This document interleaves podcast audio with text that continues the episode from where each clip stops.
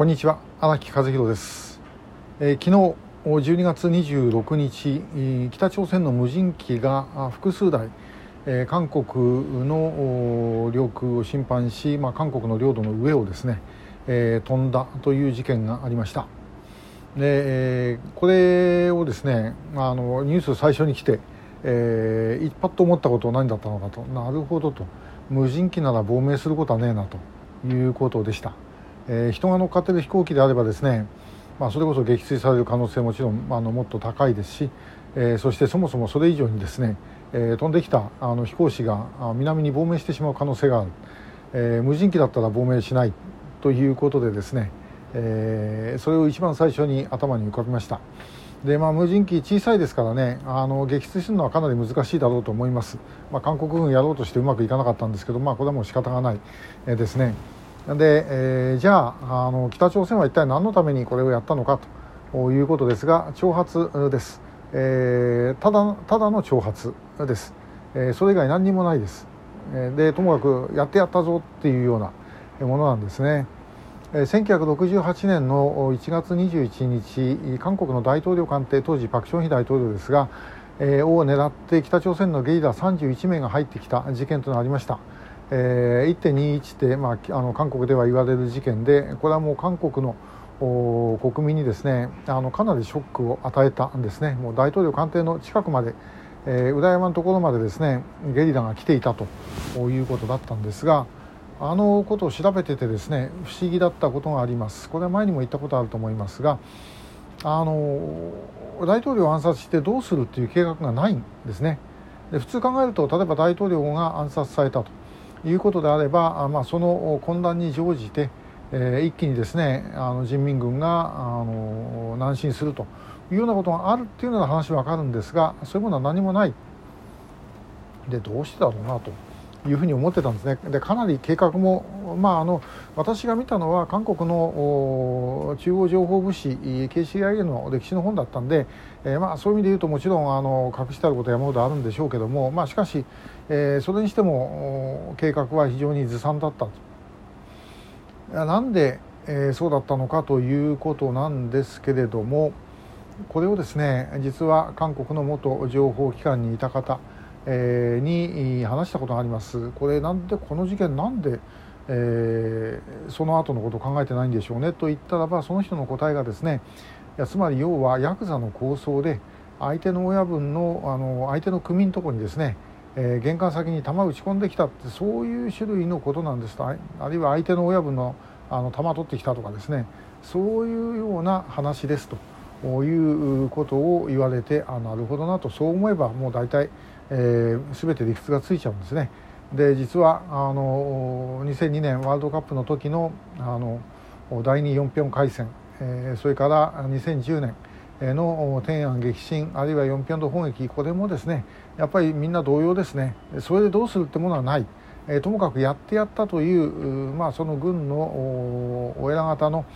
えー、上に対するアピールとか、まあ、そういうことだけ、えだったんではないだろうかというふうに思います。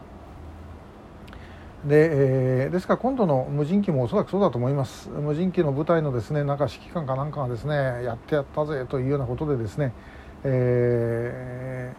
ー、まあ、そういう種類のことだけだったんではないかと。それから先どうするかって、えー、考えたってですね今の朝鮮人民軍に南に攻めていく力なんか全くないですよ。しかもあんなボカスかミサイル撃ってしまったらですねもう金も何もなくなっちゃいますから、えー、もうともかく全てのものをそれに集中しているんでしょうからでそうするとですねもう最前線の一般の部隊なんてもう飯も食えない。まあそれは確かにですねあの南に行けば食えるものがあるというふうに言えば行くかもしれませんけどもとても戦争にはこれならない、えー、ということですね。だからもう北朝鮮にはもうそういうものはですね、えー、そういう力はないんでそれをアピールしてるだけというふうに思った方がいいだろうと私は思います。さてそれでじゃあ一体どうすればいいのかということなんですがこれもし北朝鮮にやり返す、まあ、私が韓国の人間で、えー、それを決断できる立場にあったらばあ間違いなくやるのはですね風船飛ばすことです、えー、風船でビラ飛ばす。今あの、えー、韓国で通称キム・ヨジョン法とか言われてる、えー、要はキム・ヨジョンが起こったからですねビラ飛ばすのをやめたっていう、まあ、ムン・ジェイン政権のおまあ、あの悪性の一つと数えられてるもんですけども、えー、ビラ飛ばすのを再開しちまえばいい。で、えー、しかもですね飛ばすぞなんてことを言う必要ないです。でできるだけ分かんない場所で、えー、飛ばすと、えー、いうふうにしてですね、えー、もうあのあそこの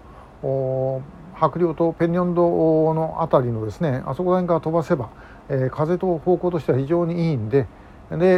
えー、海上からですね例えば海軍の船かなんかで飛ばすっていう手もありますし、えー、まあ、分かんないように夜やりゃいいんですね。でそうすると向こうにですねビラ落ちるのは向こうはものすごい怖がるんです。ともかくビラ飛ばさないでくれというのをずっと言ってきた。でしかしまあ韓国からするとそれはだってそこまではちょっと制限できないよと、えー、いうことでですねまあこういうふうにしてきたわけなんですけれどもまあいや北がそういうことやんだったらこっちもやってやるってやるのがある意味で言うと一番北朝鮮のああいう無人機とかですね。そういう挑発を止めるいい方向になると思います。えー、こういうことをやるとですねエスカレートするっていうふうに言う人いますけどもエスカレートなんかしません。エスカレートする力なんか全くありません。ただしそうは言っても小規模なあの攻撃ぐらいはできますから。